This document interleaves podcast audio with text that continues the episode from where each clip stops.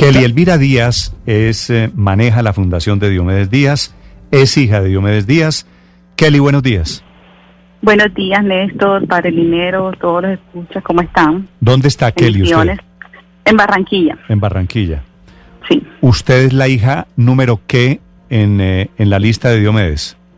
Eh, la número sexta. La número seis. Después de usted vinieron cuántos? ¿22? No, no, no, somos 21 en total. Ah, 21 en total. Sí, somos ¿Por qué, 21 en por qué total. tenía la idea de que son 28, tal vez incluyendo los no reconocidos? No, solamente hubieron cuatro que se sometieron a la prueba y no salieron. De pronto ya es más fama de que somos más de la cuenta que, que realmente lo que somos. Ok. No considero que, que somos muchos, pero bueno. Kelly, ¿cómo, cómo, cómo están sintiéndose ustedes hoy, esta mañana, con el tema de Gustavo Bolívar y lo que consideran un ataque a la memoria de Diomedes Díaz? Eh, acabo de escuchar al doctor Bolívar y, y fue en esta entrevista un poco más puntual y dijo exactamente que el, el punto es el por qué eh, traer a colación algo que ya estuvo, que ya está en el pasado y que trajo eh, tanta carga emocional negativa tanto para la familia de la señora Doris para, para nosotros. O sea, no entendíamos, no entendemos todavía, de hecho yo no lo entiendo, el trasfondo real de ese tuit. Él acaba de decir que hay personas que, que son culpables y que nunca llegan a ser juzgadas ni mucho menos condenadas y como también hay otras personas que siendo inocentes son condenados como culpables. Yo considero que mi papá estaba dentro de ese grupo. O sea, él fue textual y literal es decir, cuando mató o cuando mató. O sea, mi papá sí estuvo en un proceso, sí hubo un fallo, pero nunca se le colocó dentro del fallo que él haya sido el causante de, la muerte de Doris. Entonces, me parece que está un, un poco fuera, o sea, él mismo se contradice en las dos afirmaciones que hace, porque eh, para ofender a un a un a, a, Uribe, pues para hacerlo claro, porque hay que decirlo que fue por eso, no tenía que traer la memoria de mi papá, sobre todo porque mi papá no es una persona que nunca estuvo en la arena política, sea, una persona que se dedica, que se dedicó y que todavía aún su legado es musical y cultural, nada tiene que ver con, con política ni, ni nada de lo que él menciona. Eh, mm, Kelly, eh, es importante, ¿Queda, ¿quedan más tranquilos, Kelly, con las afirmaciones que acaba de hacer, con la puntualidad que acaba de hacer el senador Bolívar?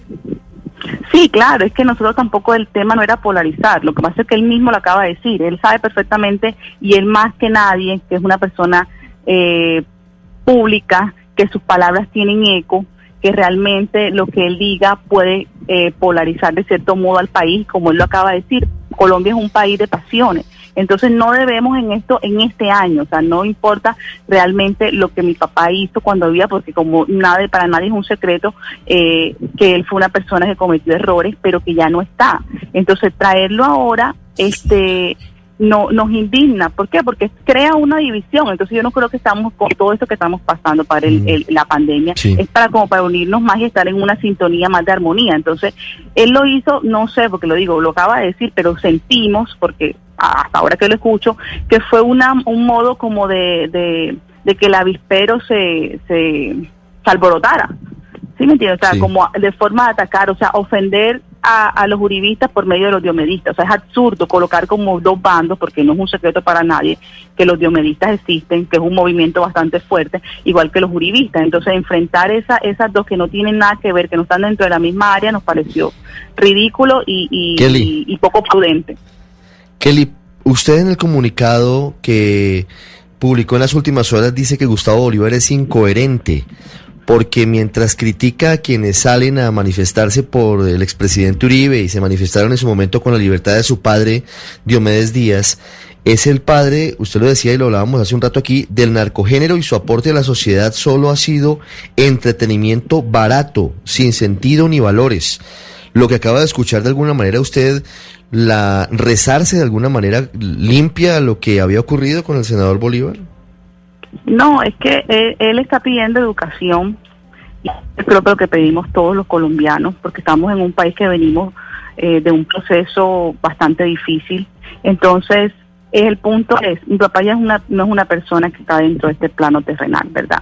Lo que él eh, hizo como persona se tiene que dejar a un lado. Su aporte a la sociedad en el año hoy, en el 2020, eh, son canciones llenas de amor, llenas de alegría, llenas de entusiasmo. Él le cantó a la madre, le cantó hasta la sombra, le cantó a la naturaleza, ¿sí me entiende? En cambio, él es una persona que todavía sigue activa, que le puede aportar a la sociedad y a la cultura colombiana muchas cosas y realmente hasta el sol de hoy lo que le ha aportado han sido novelas que a mi parecer y a la parecer de mis hermanos son novelas que no tienen una carga ética ni moral ni mucho menos educativa. Entonces siento de cierto modo que se está contradiciendo. Mm. Si él me dice que en este año va a crear o va eh, con su imaginación, que, que realmente es bastante buena por, por la novela, hace algo que ayude a esos niños y a esos jóvenes a que vean otra visión de lo que pueden llegar a ser, pues nos retratamos, pero hasta el sol de hoy no lo ha hecho la verdad.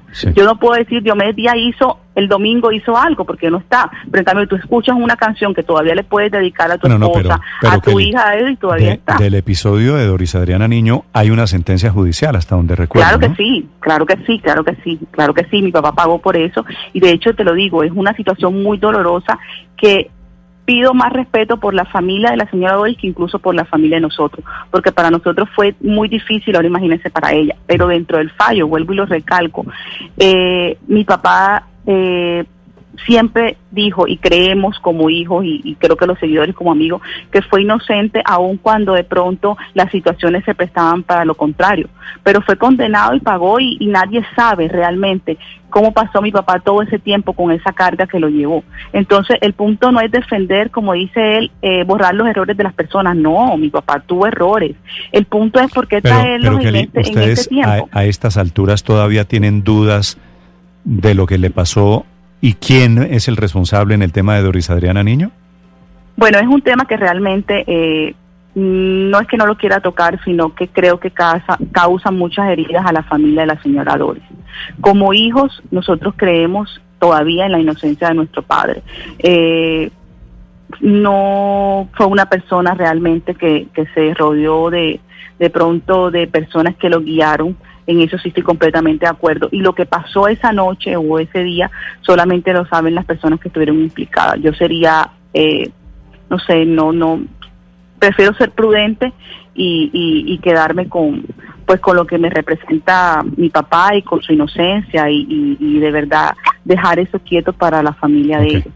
Que no debe ser muy fácil, la verdad, después de tanto tiempo, el volverlo eh, o, como volverlo otra vez a los públicos y que todo esté enfocado en eso. No me parece completamente ético. Kelly, gracias por acompañarnos esta mañana aquí en Blue Radio.